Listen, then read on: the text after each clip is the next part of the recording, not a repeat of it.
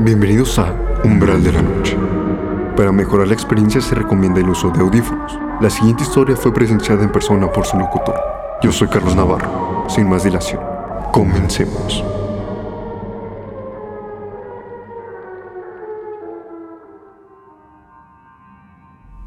En la actualidad, la tecnología ha formado parte fundamental de la vida de las personas. La automatización de nuestros hábitos nos ha solucionado muchos problemas. Sin embargo, algo que envidio del pasado es el deseo de tener una aventura. Para conocer el mundo no abrías el buscador en tu celular. Tenías que viajar para conocer y verlo con tus propios ojos. Pero no todo el conocimiento debe saberse. Y la gente bien dice, lo que buscas, encuentras. Debíamos realizar un viaje hasta Durango, dado que le haríamos un set de fotografías a una modelo. No profundizaré en ello. Si quieres saber más sobre el tema, pon pausa a este podcast y ve a mi Instagram, arroba carlos-ara21 y ahí encontrarás las fotos del viaje. Ahora, continuaré narrando lo sucedido. Al terminar el primer set, nos reunimos en la mesa debido al agotamiento que sentíamos. Pedimos una pizza, sacamos unas cervezas del refrigerador y comenzamos a platicar acerca de varios temas. Al encontrarme entre músicos, la discrepancia entre sus pensamientos comenzó y un debate acalorado duró un buen tiempo. Yo me encontraba sentado escuchando cada punto de vista y poniendo atención a cada detalle. Sin duda, no importa el nivel socioeconómico, la edad, género, gustos o preferencias, la gente siempre tendrá un tema que le apasione y discuta con gran fervor. Al terminar de discutir, y como suele ser en la mayoría de este tipo de conversaciones, nadie llegó a un punto para tranquilizar los ánimos, mi jefe, Andrés Nevares, director de Celebrity Agency, le preguntó a la modelo si había historias o leyendas locales. De inmediato la modelo y su esposo respondieron nombrando varias de estas leyendas. Mi interés despertó y puse tanta atención como pude.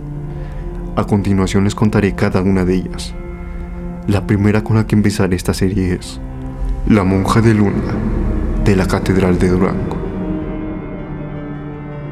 Todo sucedió en México de mediados del siglo XIX. Cuenta la historia de una joven llamada Beatriz, hija de una familia acomodada, a la que se recuerda por su gran belleza. La joven y su familia se habrían mudado a la ciudad de Durango, donde sus padres habían comprado una lujosa casa, con la esperanza de que su única hija, y en edad para casarse, pudiera conseguir un marido a su altura. Sin embargo, ella optó por dedicar su vida a la iglesia con la aprobación de sus padres ingresó a un convento local. Para ellos, era mejor verla casada con Dios que con un hombre que no estuviera a su altura. Con la expropiación de conventos, seminarios y recintos religiosos emprendida por el expresidente Benito Juárez, el convento en el que se encontraba Beatriz cerró sus puertas y tuvo que regresar a su casa. Cuando la joven regresó a su hogar, se encontró con que su madre había muerto y su padre estaba gravemente enfermo. No pasó mucho tiempo antes de que también falleciera, dejando a su hija con la casa hipotecada y sin dinero para pagar el préstamo. Corría el año 1866, y aunque la invasión francesa a México estaba por fracasar, un regimiento del ejército galo llegó a Durango, donde fueron bien recibidos por el clero y la clase pudiente de la época, quienes les dieron hospedaje y les organizaron una serie de fiestas para presentarle a sus hijas con la esperanza de que se casaran con un militar extranjero. Uno de esos militares era Fernando, quien una noche se encontró fuera de una casa con un joven mexicano que iba a visitar a su novia, pero el francés también pretendía la misma joven. Después de discutir, Fernando recibió una herida con una navaja. El joven lo empezó a perseguir y cuando intentó huir, tocó la puerta de la primera casa que encontró. Era la de Beatriz, quien por entonces vivía sola. Con la hipoteca a punto de vencer y a la espera de que el convento reabriera para poder regresar, cuando el soldado le pidió quedarse mientras se curaba, la joven se negó, a pesar de que le había ofrecido algunas monedas de oro que traía con él. Ante la negativa, Fernando desenfundó su espada y la amenazó, por lo que tuvo que ceder. Beatriz no solo le curó las heridas durante semanas, sino que también se enamoraron. A principios de 1862, Mientras Estados Unidos se hallaba paralizado por la guerra civil, los franceses, bajo el mando de Napoleón III, intentaron crear un imperio en México, con el gobierno del archiduque Maximiliano de Austria. Sin embargo, para noviembre de 1866, muchos militares galos ya habían desertado y otros tantos habían recibido la orden de regresar a su país. Una vez curado y tras enterarse de la situación de su ejército, Fernando decidió partir al puerto de Mazatlán, en Sinaloa, para de ahí embarcar a su país natal, arreglar situaciones pendientes y regresar por Beatriz. El militar decidió emprender el viaje a caballo. En el camino, fue interceptado por un grupo de hombres armados que había combatido a los invasores franceses.